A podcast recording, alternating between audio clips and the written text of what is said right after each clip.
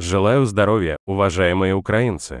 Сегодня у нас был такой день, который можно назвать подготовительным. Подготовительный относительно международных мероприятий, которые состоятся завтра-послезавтра. В эти дни позиция Украины, как и всегда, должна быть услышана. Так что готовим нашу позицию так, чтобы она гарантированно прозвучала. Подготовительным был этот день и относительно более длительной перспективы. Оборонные вопросы, экономические вопросы, и то, и другое с прицелом на весну этого года. Мы должны сделать весну такой, чтобы действительно чувствовалось, что Украина движется к победе. Это касается подготовки наших сил обороны, поставок оружия для нашего государства и нашей стратегической инициативы в войне. Любые попытки России перехватить инициативу необходимо сломать. И я уверен, что мы это сделаем. Враг уже сейчас теряет столько своих людей, столько своих сил, что по всей России скоро будет сложно найти, например, морпеха. И наша задача – сделать так, чтобы все меньше находилось там и желание удерживать в оккупации украинские территории. Освобождение нашей земли – это цель, над реализацией которой работаем каждый день. Провел сегодня экономическое совещание, также относительно подготовки к весне. Много вопросов. Все касаются экономического восстановления Украины, создания экономических возможностей для наших людей и отраслей. Аграрный сектор – очень острый вопрос о гуманитарном разминировании земли. На уровне Кабинета министров создана межведомственная рабочая группа, которая обеспечит активизацию этой деятельности, очистку грунтов от неразорвавшихся мин и снарядов.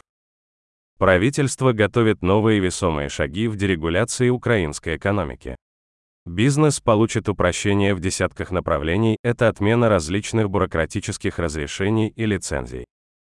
Готовятся шаги и в направлении создания и подготовки рабочих мест. Каждое рабочее место сейчас в нашей стране – это помощь нашей стойкости. И это путь для возвращения наших людей в Украину. Соответствующие детали будут представлены на правительственном уровне.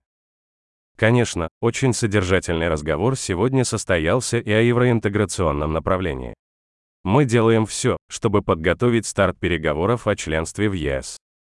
В частности, говорили об этом во время визита премьер-министра Швеции. Именно Швеция сейчас председательствует в Евросоюзе, и у нас есть и необходимое лидерство, и необходимая воля для того, чтобы уже в этом году иметь переговоры о членстве. Украина в этом чувствует поддержку партнеров, и я благодарю за это. Говорили также сегодня очень подробно с господином премьер-министром Швеции о дальнейшей оборонной помощи, об оружии для нас, для Украины.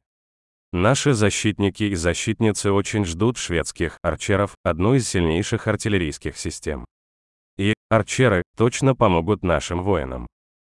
Говорил сегодня с президентом Азербайджана поблагодарил его за искреннее желание мира для Украины, за гуманитарную поддержку нашего государства и за мудрый взгляд на защиту международного права. Договорились сотрудничать в глобальных институциях.